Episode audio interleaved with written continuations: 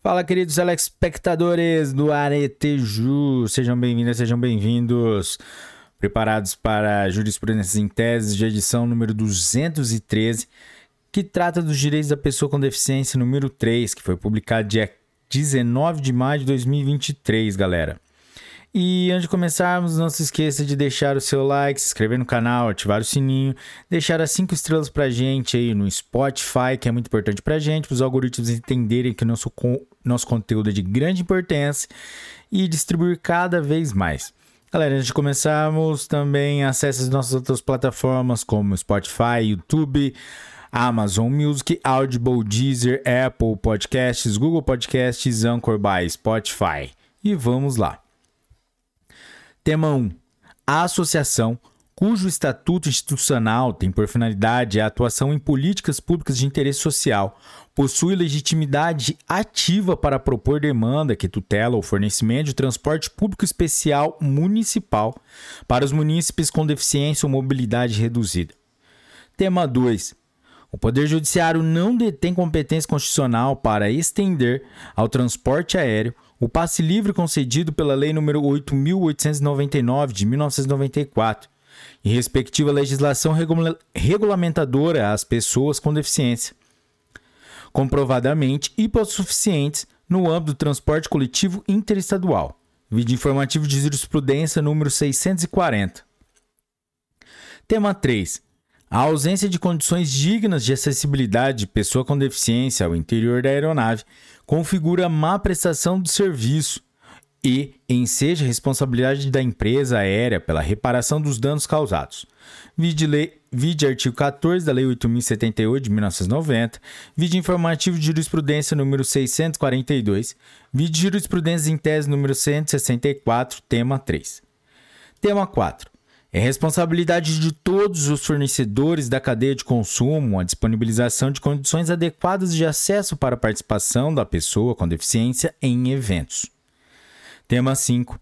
A criação de comunidade virtual para expor conduta pública inadequada e vexatória de pessoa com deficiência pode acarretar a compensação por dano moral. Tema 6. Os estatutos da criança e do adolescente da pessoa com deficiência asseguram aos, aos seus tutelados o direito de serem acompanhados pelos pais ou responsáveis em tempo integral durante tratamento médico hospitalar. Porém, quando comprovado que não lhes promo promove a preservação do melhor interesse, é possível sua restrição. Leia. Artigo 12 do Estatuto da Criança e do Adolescente e artigo 22 do Estatuto da Pessoa com Deficiência. Tema 7. A negligência na estimulação precoce de pessoa com deficiência, especialmente no caso de tratamento fomentado e disponibilizado pelo Estado, impõe a aplicação da medida sancionadora decorrente do descumprimento dos deveres inerentes ao poder familiar aos genitores da criança. Leia. Artigo 249 da Lei 8069 de 1990. Tema 8. É possível a manutenção da obrigação de prestar alimentos a filho com doença mental incapacitante após a maioridade civil, ainda que o alimentado alimentando receba benefício assistencial, caso o montante dos valores auferidos não sejam suficientes para o suprimento de suas necessidades básicas.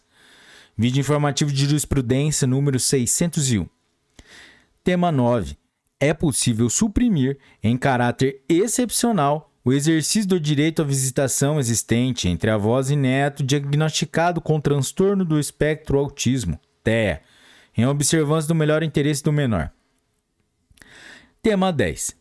Até 10 de agosto de 2022, data do início da vigência da Resolução Normativa número 539 de 2022 da ANS, o reembolso integral de tratamento multidisciplinar para beneficiário portador de transtorno de espectro antia, autista, TEA, realizado fora da rede credenciada, somente será devido se decorrer o descumprimento de ordem judicial que determina cobertura ou inobservância de prestação contratualmente assumida.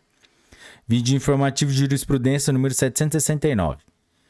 Tema 11 é abusiva a recusa de cobertura pela operadora do plano de saúde de terapia multidisciplinar, bem como a limitação do número de sessões aos beneficiários com diagnóstico de transtorno do espectro autista, TEA. Vídeo informativo de jurisprudência número 764. Tema 12. O fato de a paralisia cerebral e a síndrome de Down não estarem enquadradas na CID-10 F84, transtornos globais do desenvolvimento, não afasta a obrigação das operadoras de planos de saúde fornecerem cobertura de terapia multidisciplinar, sem limite de sessões, prescrita a beneficiário. Galera, é isso aí, chegamos ao final de mais um episódio e hoje nosso convidado foi a jurisprudência em tese número 213, que trata sobre os direitos da pessoa com deficiência número 3. E se você curtiu esse episódio, deixe seu like, compartilhe com seus amigos.